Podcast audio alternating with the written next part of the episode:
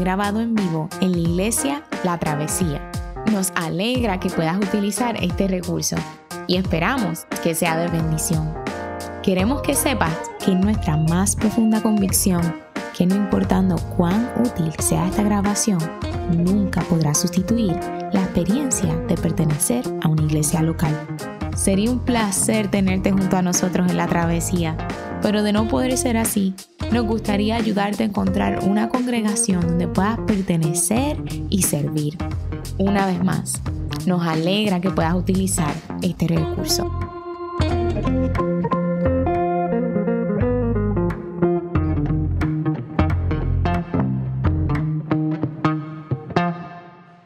Dios les bendiga, mi nombre es José Elías, soy director de cuidado congregacional aquí en la Iglesia de la Travesía. Eh, durante este mes en la Travesía hemos estado en una serie sobre el Sabbat, sobre el descanso. Y como parte de, establecer unos ritmos para la iglesia durante este mes, eh, gran parte de los ministerios están en descanso, no hay escuela de niños, no estamos proyectando nada en las pantallas y estamos explorando a la misma vez este tema del descanso. Y hoy es la última semana de esta serie sobre el descanso. Y comenzamos la primera semana planteando el, el, asunto de eh, Mateo 11 y cuando Jesús dice, venid a mí los que están trabajados y cargados, y explorando cómo una comprensión del Evangelio, primero que nada, nos ayuda a tener unos ritmos saludables de descanso. Nos ayuda a entender dónde está nuestro valor, nos ayuda a entender por qué trabajamos, por qué hacemos las cosas. Y seguimos explorando ese tema de, del trabajo, de prácticas del descanso. Los que no han escuchado la prédica de Leo hace dos semanas es imperativo que la escuchen, está en la página de internet. Eh, eh, la semana pasada Yamil estuvo hablando sobre Hechos 16. Y hoy, que es la última semana, quizás para mí es bueno verlo como que estuvimos hablando primero del Evangelio, luego de prácticas de descanso, y hoy la última semana estamos hablando sobre cómo el descanso futuro, el descanso final, cómo nuestra vida debe ser transformada a la luz de cuál es nuestra esperanza de descanso final. Primero, mirando hacia atrás la obra de Cristo y hacia dónde vamos, ¿verdad? Por, el, en el descanso prometido final. Y de eso es lo que está hablando este pasaje en Hebreos 4. Hebreos 4 tiene un tema que comienza en el capítulo anterior, el capítulo 3. Desde el capítulo anterior el autor comienza a hablar sobre el pueblo de Israel cuando cruzaban el desierto. Para dar el trasfondo, en los primeros cinco libros de la Biblia encontramos la historia de los orígenes del pueblo de Israel. En el segundo libro de la Biblia, el libro de Éxodo, los israelitas son liberados de ser esclavos en Egipto y comienzan a cruzar por el desierto. Y este evento es la base del llamado que el autor de Hebreos está tratando de hacernos en el, pasaje que le lleva Andrea. Eh, en las palabras del autor de Hebreos, esta generación del desierto, esta primera generación, fueron en gran medida incapaces de, bueno, no en gran medida, en toda medida, incapaces de entrar en el descanso de Dios en Canaán debido a su incredulidad. Y lo que encontramos en este relato de Israel, al igual que que es algo difícil para nosotros, entrar en el descanso, para ellos también era difícil descansar. Eh, y, Dios le ofrece una promesa de descanso al cruzar el desierto y llegar a una tierra llamada Canaán. Y lo dramático de este relato de los israelitas es que ellos están cruzando el desierto por 40 años y mientras están cruzando el desierto, ellos pecan con su incredulidad. Y la gran mayoría de ellos mueren en el desierto.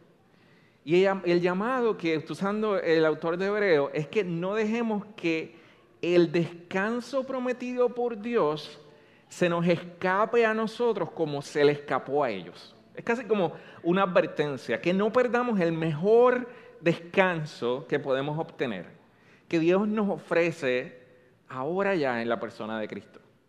Y esta es la, idea principal que yo quiero que, exploremos esta mañana, que añoremos el descanso prometido por Dios. Y para explorar esto, yo voy a estar hablando de, tres puntos. Eh, el primero es cuáles son los, paralelismos entre ellos y nosotros. El segundo, cuál es la naturaleza de ese descanso prometido, de ese reposo prometido. Y la, tercera, cuál es el, poder que tenemos para entrar en ese reposo. La primera, cuáles son los, paralelismos. Eh, primero, eh, lo que yo quiero decir con esto es que la iglesia a la que el autor de Hebreos le está escribiendo está viviendo una situación paralela a la primera generación de israelitas que cruzó el desierto. Eh, la vida cristiana se tiende a presentar en la palabra de Dios como un cruce por el desierto eh, o una travesía que estamos haciendo hasta llegar a nuestra patria celestial. El segundo paralelismo es que así como esta primera generación de israelitas que cruzaba el desierto endureció su corazón a causa del pecado, también nuestro corazón puede ser eh, endurecido por el pecado. Lo tercero es que, así como la primera generación en el desierto anticipó un descanso futuro en la tierra prometida, también nosotros como iglesia de hoy estamos anticipando un descanso futuro. En el versículo 2, el autor de Hebreos nos dice, porque a nosotros, lo mismo que a ellos, se nos ha anunciado la buena noticia. Pero el mensaje que escucharon, entonces empieza a hablar de ello, no les sirvió de nada porque no se unieron en la fe a los que habían prestado, prestado atención a este mensaje. Ahora, literalmente, el, lenguaje que se usa en griego dice que, que ellos, aquella primera generación de israelitas en el desierto, fueron evangelizados. Eh, es la palabra griega que se traduce como buena noticia. Y así como ellos fueron evangelizados en su contexto del Antiguo Testamento, nosotros también fuimos evangelizados. Y la comparación que se hace aquí entre ellos y nosotros es lo que se refiere a lo que hemos escuchado. No implica que el mensaje que nosotros hemos escuchado sea idéntico al que ellos escucharon en todos los aspectos. Para el tiempo de aquella generación en el desierto Jesús no había venido, sino que solo conocieron el Evangelio por promesas, por profecías, por sacrificios, por, ese sacrificio del, del, cordero que los, pascual que los salva en Egipto. Y todas estas señales fueron vistas por ellos, por el pueblo de Dios del Antiguo Testamento, para que pudieran tener fe en que el, el, el, Mesías que un día iba a venir.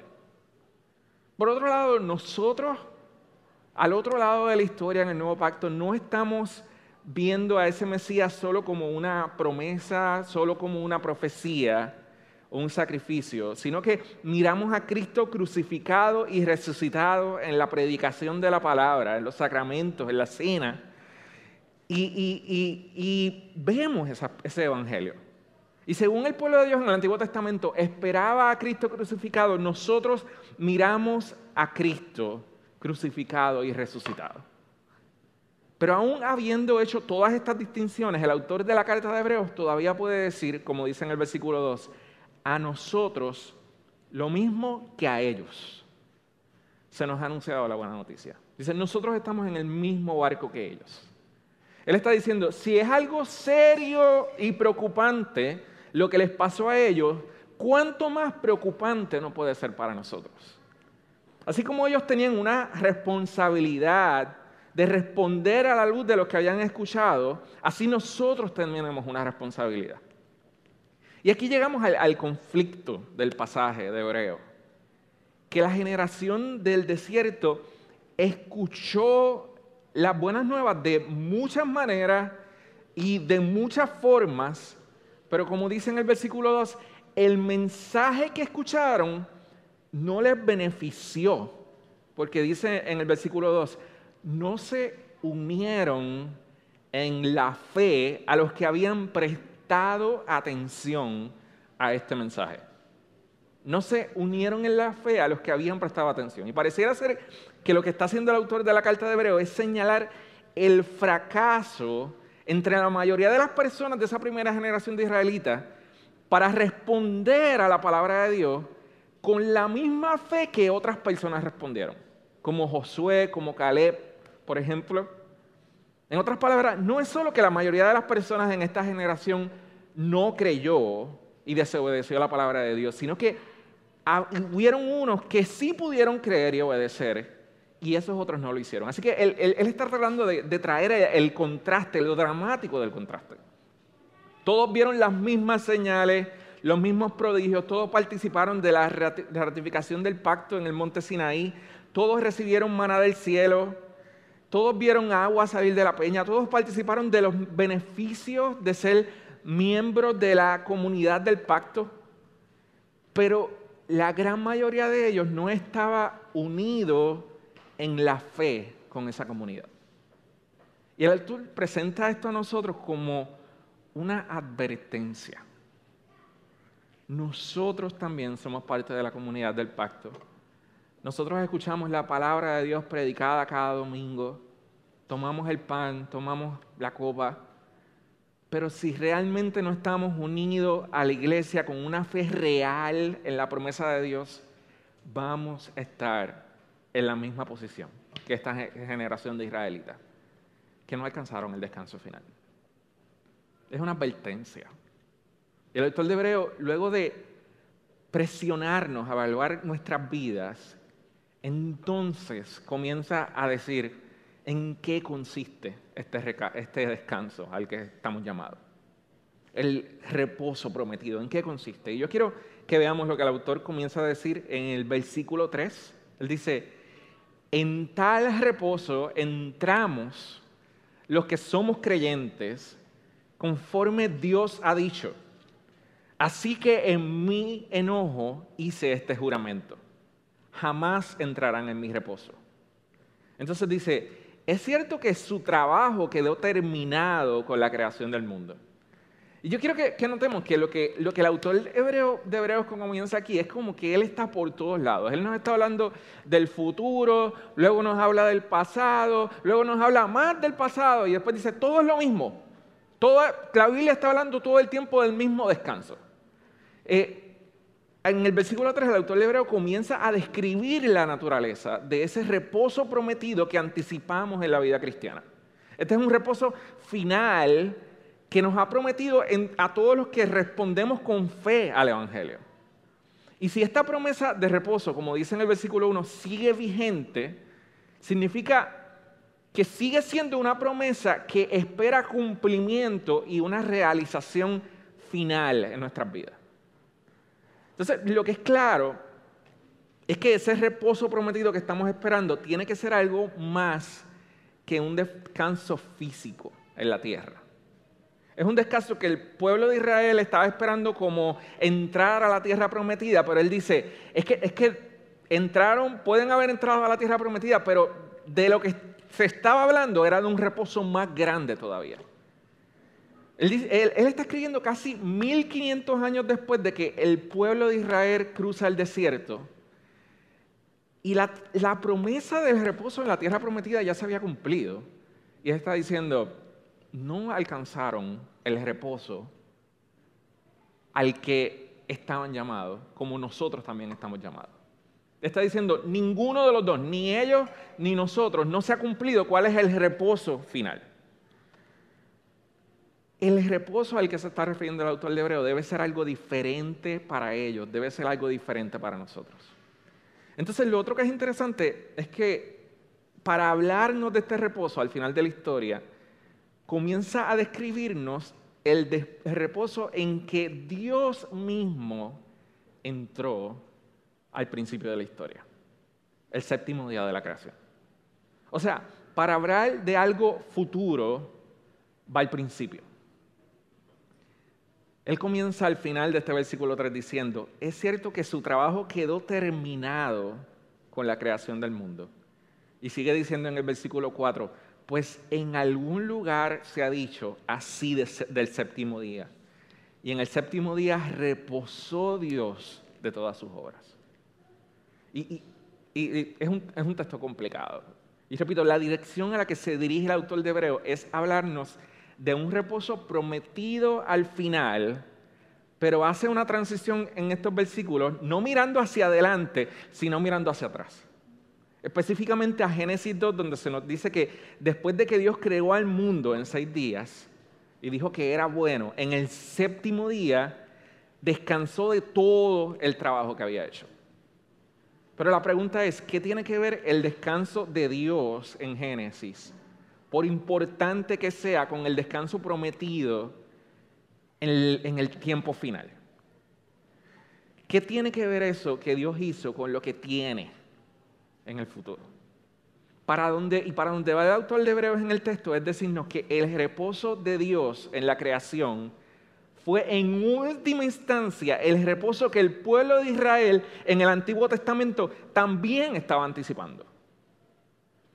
Así que explícitamente el autor de Hebreo dice en el versículo 8, si Josué les hubiera dado ese reposo, Dios no habría hablado posteriormente de otro día.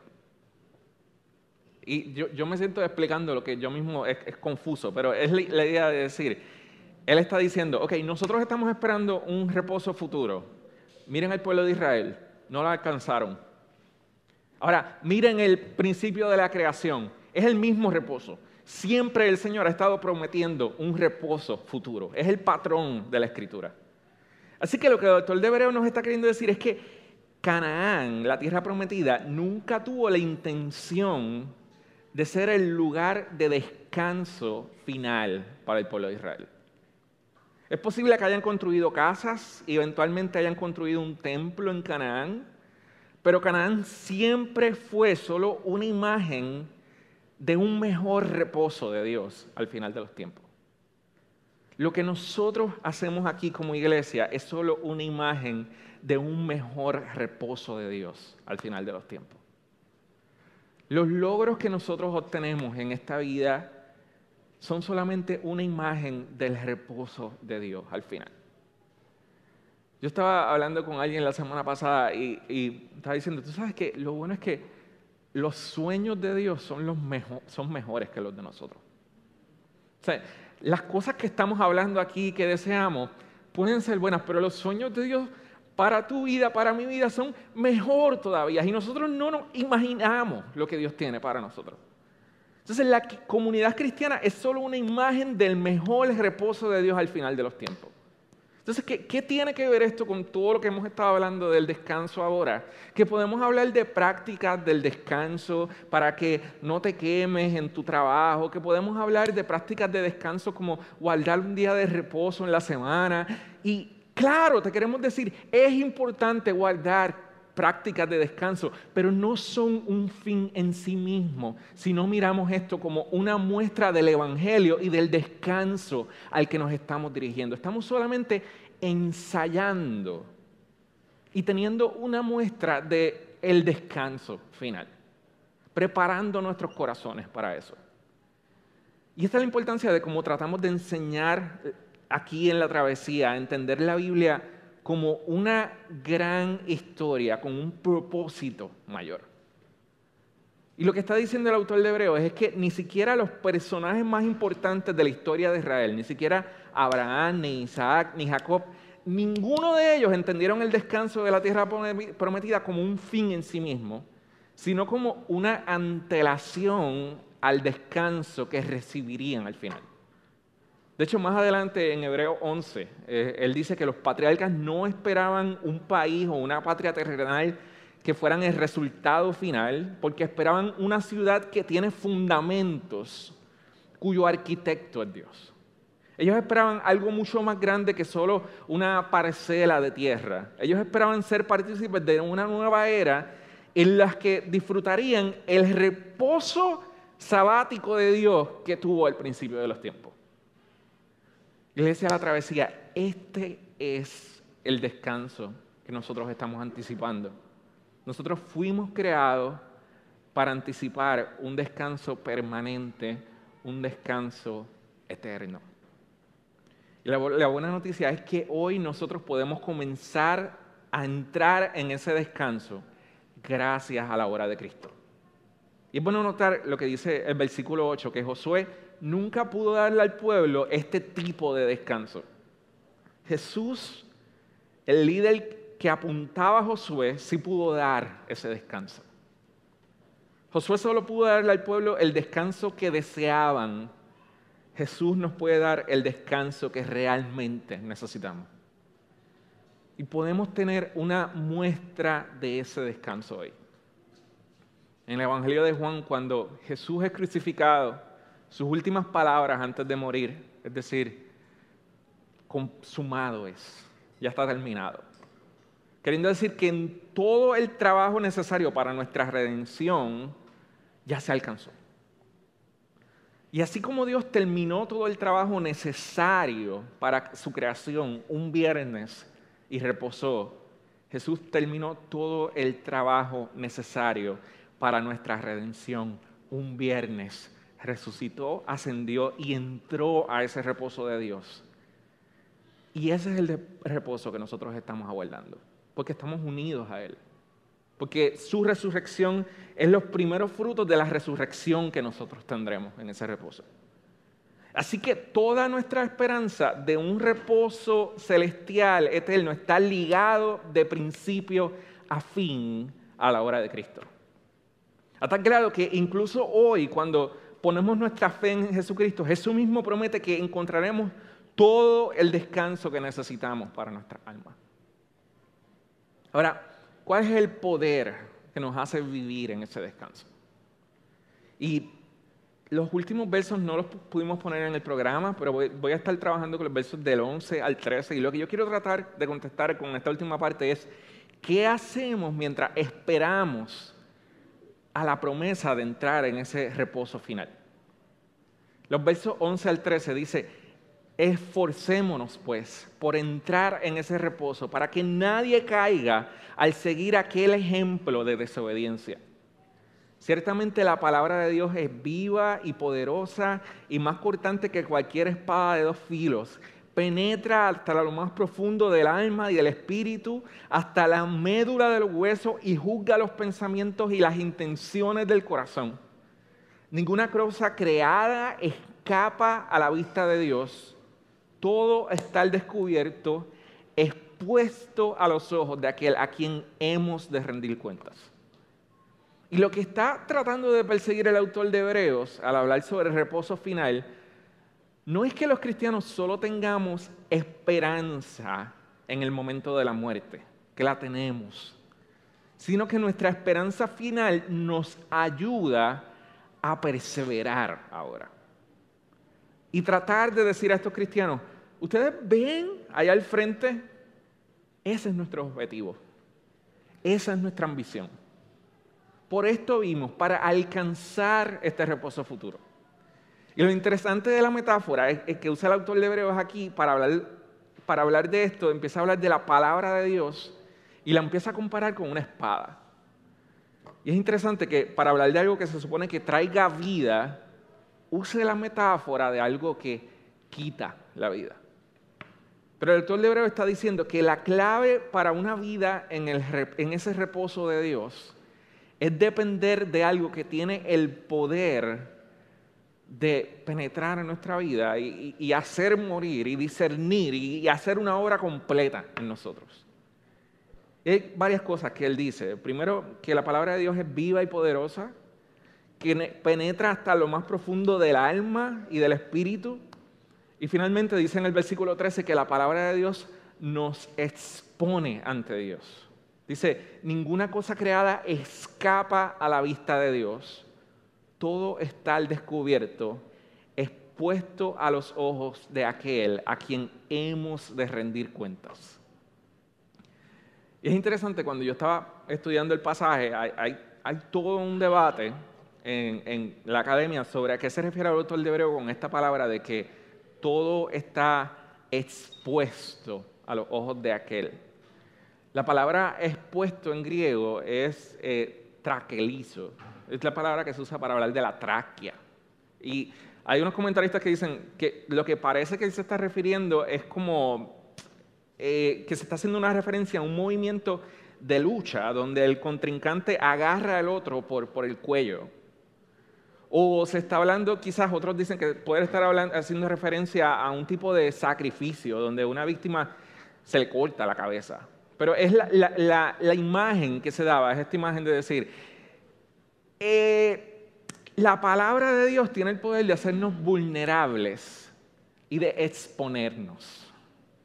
Expone las cosas que realmente amamos y no nos permite mentirnos a nosotros mismos ni a Dios sobre la condición de nuestro corazón.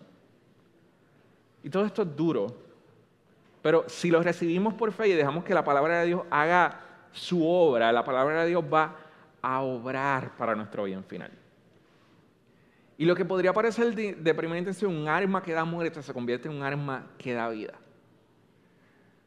Y lo que yo quiero traer con esto es por qué estamos hablando del, del porque el hebreo es raro, porque el primero nos empieza a decir, eh, miren lo que le pasó al pueblo de Israel, tengan cuidado que no les pase a ustedes para que ustedes puedan alcanzar el reposo final. Y luego dice, ¿cómo alcanzan este reposo? Necesitan la palabra de Dios. Y pareciera ser algo tan atípico que hablemos del descanso y hablemos del reposo con el trasfondo de una advertencia y luego de hablarnos de la palabra de Dios. Y, ahí vemos parte del problema. Hace, hace unos años, yo, hace como cinco años, cuando yo empecé a trabajar en la travesía, seis años ya, eh, yo fui con, con, Ronnie a una conferencia para pastores en las que estaban hablando sobre el descanso. Eh, y era una conferencia para pastores, así que parte del enfoque era decir, pues mira, hay muchos pastores que, que se queman, que caen en burnout, eh, que tienen, tú estás bregando con muchos problemas de gente, así que tienes que aprender a descansar como pastor, ¿verdad?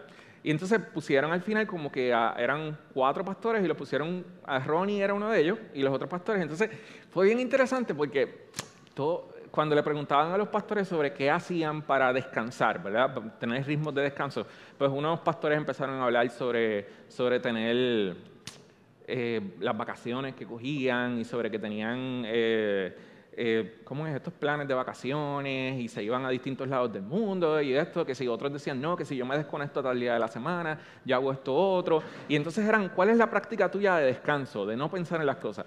Y fue bien interesante cuando le llegó la parte de hablar a Ronnie, pues Ronnie como pastor presbiteriano, supongo, él dice, empieza a decir, realmente el descanso que necesitamos, primero que nada está en la palabra de Dios y están los sacramentos los sacramentos y la palabra de Dios son, tienen que ser nuestra principal fuente de descanso. Y fue como este momento como atípico, como que todo el mundo hace, ah, fíjate. Entonces, como que en una conferencia de pastores deberíamos estar hablando de esto también. Como que, y tú te das cuenta, es, la base de lo que el autor de Hebreos está diciendo. Él dice, cuidémonos preparémonos para alcanzar ese descanso final. ¿Qué necesitamos? Biblia. ¿Qué necesitamos? Palabra de Dios. Necesitamos exponernos a la palabra de Dios. Y exponernos a la palabra de Dios va a significar que nuestro descanso va a exponer áreas de nuestro corazón. Y de primera intención no suena muy divertido, pero es lo que necesitamos para descansar realmente y para alcanzar el descanso final. Entonces, ¿cómo aplicamos eso a nuestra vida? Primero, como estamos hablando durante todo este mes, miremos, observemos el día de reposo. Pero observemos el día de reposo como un anticipo de lo que va a ser el resto de nuestra vida en la eternidad. Cuando digo esto me refiero a que no tener en baja estima, como se describe, el futuro celestial en este pasaje. No solo un reposo genérico, sino un reposo al que Dios entró después de crear al mundo y al que nos está invitando a nosotros. En el día de reposo lo que hacemos es practicar cómo será nuestra vida con Dios. Por lo tanto, es un día en el que adoramos a Dios, en el que nos reunimos con su iglesia. Lo último es que recibir lo que hemos oído por fe. Parte de, la advertencia del autor de Hebreos es a decir, esta gente del pueblo de Israel eran parte de una comunidad y recibían todos los beneficios de ser parte de la comunidad del pueblo de Dios, pero llegó un momento en que ellos tenían que responder de manera individual por fe. Y lo que vemos es la advertencia de no ser como aquella primera generación. Y la invitación a nosotros hoy para participar en ese reposo prometido es que recibamos lo que hemos escuchado, que creamos que hay un futuro reposo celestial que se nos ha ofrecido. Y entonces esto implica que la Biblia nos enseña que la fe que salva y que nos justifica delante de Dios consta de tres cosas. La primera es creer en el Evangelio. Porque no podemos creer en, comprender el Evangelio, no podemos creer en lo que no conocemos. La segunda es que afirmemos o asintamos estas afirmaciones como verdaderas. Pero nos dice el autor de Santiago que incluso los, demonios pueden hacer esto, incluso los demonios conocen las afirmaciones del Evangelio e incluso los demonios las asienten como verdaderas. Así que la tercera cosa es bien importante porque requiere que confiemos en el Evangelio. Que confiemos, que descansemos la totalidad de nuestra vida en la, en la única persona que finalmente puede